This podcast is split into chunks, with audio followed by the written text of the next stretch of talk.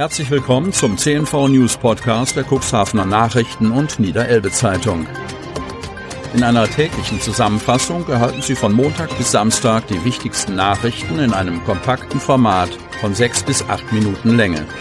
Am Mikrofon Dieter Büge. Sonnabend, 17. September 2022. Stadtverwaltung nimmt neun Blitzer in Betrieb. Cuxhaven. Mit einem neuen Geschwindigkeitsmessgerät geht die Verwaltung im Stadtgebiet gegen Raser und notorische Bleifüße vor. Bei besagtem Blitzer handelt es sich um ein semistationäres Modell, das aufgrund von Achse und Anhängerkupplung bewegt werden kann, aber über einen längeren Zeitraum hinweg zur Verkehrsüberwachung an ein und demselben Ort eingesetzt werden soll. Aktuell steht das Gerät, das auf den Namen Luzi getauft wurde, am Bäderring. Ein Abschnitt, wo nach Einschätzung von Andreas Westphal, Leiter des städtischen Fachbereichs für Straße und Verkehr, gerne einmal zu doll aufs Gaspedal gedrückt wird. Man müsse davon ausgehen, dass die in diesem Bereich zulässige Höchstgeschwindigkeit von 50 kmh insbesondere in den Abend- und Nachtstunden übertreten werde, sagt Westphal. Erste Rückmeldungen des Blitzers scheinen solche Einschätzungen zu bestätigen.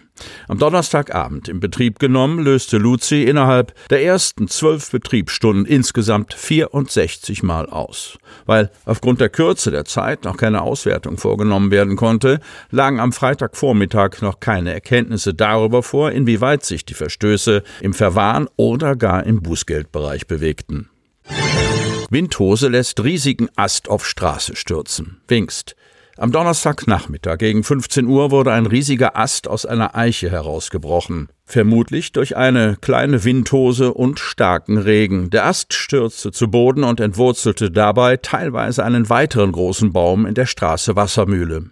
Nach erster Erkundung durch die Feuerwehr Wingst wurde die Einsatzstelle zunächst abgesichert und die Straße komplett gesperrt. Der abgebrochene Teil der Eiche wurde mit Motorsägen zerteilt und an die Seite geräumt. Nach Rücksprache mit der Polizei und dem Bauhof der Samtgemeinde Hameln sowie einem ortsansässigen Unternehmen wurde der beschädigte große Baum aufgrund der Dunkelheit nicht weiter zersägt und die Straße zum Waldspielplatz weiterhin gesperrt.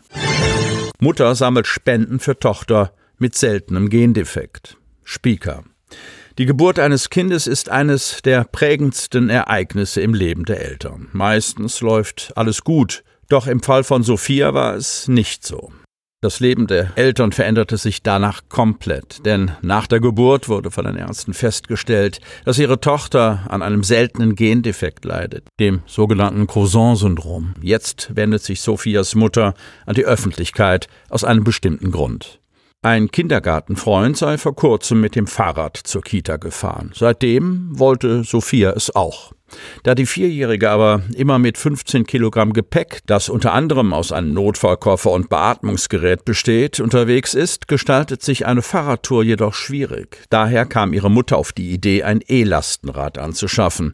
Dieses kostet aber viel Geld. Und so kam Carmen Magacha Conde der Einfall, einen Spendenaufruf zu starten, um Sophia ihren Wunsch erfüllen zu können, mit dem Fahrrad zur Kita fahren. Inzwischen ist genug Geld hierfür eingegangen.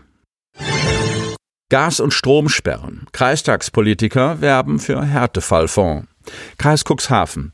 Das kann für viele Bürgerinnen und Bürger ein kalter und dunkler Winter werden. Angesichts der stark gestiegenen und wahrscheinlich noch weiter steigenden Energiekosten fürchten immer mehr Menschen, dass ihnen ihr Energieversorger Strom und Gas abdreht. Im Landkreis gibt es konkrete Überlegungen, einen Härtefallfonds für Betroffene im Cuxland zu schaffen. Doch eine Sofortmaßnahme wird es nicht geben, sondern zunächst Gespräche zwischen dem Land, den Kommunen und auch mit der EWE. Die Landesregierung hatte vor mehr als einem Monat angekündigt, einen Energiehilfe-Notfallfonds von zunächst bis zu 100 Millionen Euro aufzulegen. Davon sollen bis zu 50 Millionen Euro für die Unterstützung lokaler Härtefallfonds sein. Und da hakt die SPD mit ihrem Vorstoß ein und setzt darauf, dass das Land ein Drittel des vom Kreistag geplanten Hilfspaketes mitfinanziert. Auch die EWE e als ein zum größten Teil von Kommunen und Kreisen getragenes Unternehmen soll einen solchen Anteil übernehmen. Mit einem Drittel wären dann im Idealfall der Kreis und die Kommunen dabei. Ob das allerdings klappt, muss sich noch zeigen. Landrat Kai-Uwe Bielefeld geht jedoch davon aus, dass frühestens Anfang kommenden Jahres Geld aus einem kommunalen Härtefallfonds fließen könnte. Hemmoor wird kinderfreundliche Kommune. Diese Hürde hat die Stadt Hemmoor genommen. Sie wird in den kommenden Wochen als erste Kommune im Kuxland und erst als sechste Stadt in Niedersachsen das Siegel als kinderfreundliche Kommune erhalten. Das ist kein Ende eines Prozesses, sondern eher ein Zwischenschritt oder sogar erst der Anfang konkreter Maßnahmen. Jetzt geht es richtig los, sagt Severin Pramor, die sich in Hemmerer Rathaus um die Bereiche Jugend und Soziales kümmert. Aber was steckt eigentlich hinter dieser Initiative? Seit nunmehr zehn Jahren unterstützt der Verein Kinderfreundliche Kommunen Verwaltung und Räte bei der lokalen Umsetzung der Kinderrechte. Mehr als 40 Kommunen haben sich in Deutschland inzwischen dem Verein angeschlossen, damit die Rechte von Kindern und Jugendlichen nicht nur schriftlich in Absichtsbekundungen fixiert, sondern auch in die aktive Gestaltung eines Ortes integriert werden. Das Vorhaben wurde 2012 in Deutschland ins Leben gerufen und basiert auf den internationalen Erfahrungen aus der Child Friendly Cities Initiative von UNICEF. Diese setzt sich seit 1996 international dafür ein, die Kinderrechte auf kommunaler Ebene zu verwirklichen, so der Verein.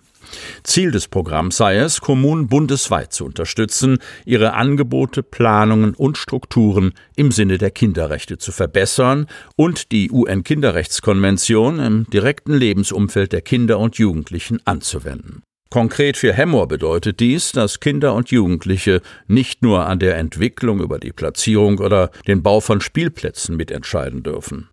Vielmehr stehe auch die Mitarbeit an allgemeinen Entwicklungen von Projekten in Städten und Dörfern im Mittelpunkt. Sie hörten den Podcast der CNV Medien. Redaktionsleitung Ulrich Rode und Christoph Käfer. Produktion Win Marketing, Agentur für Text- und Audioproduktion.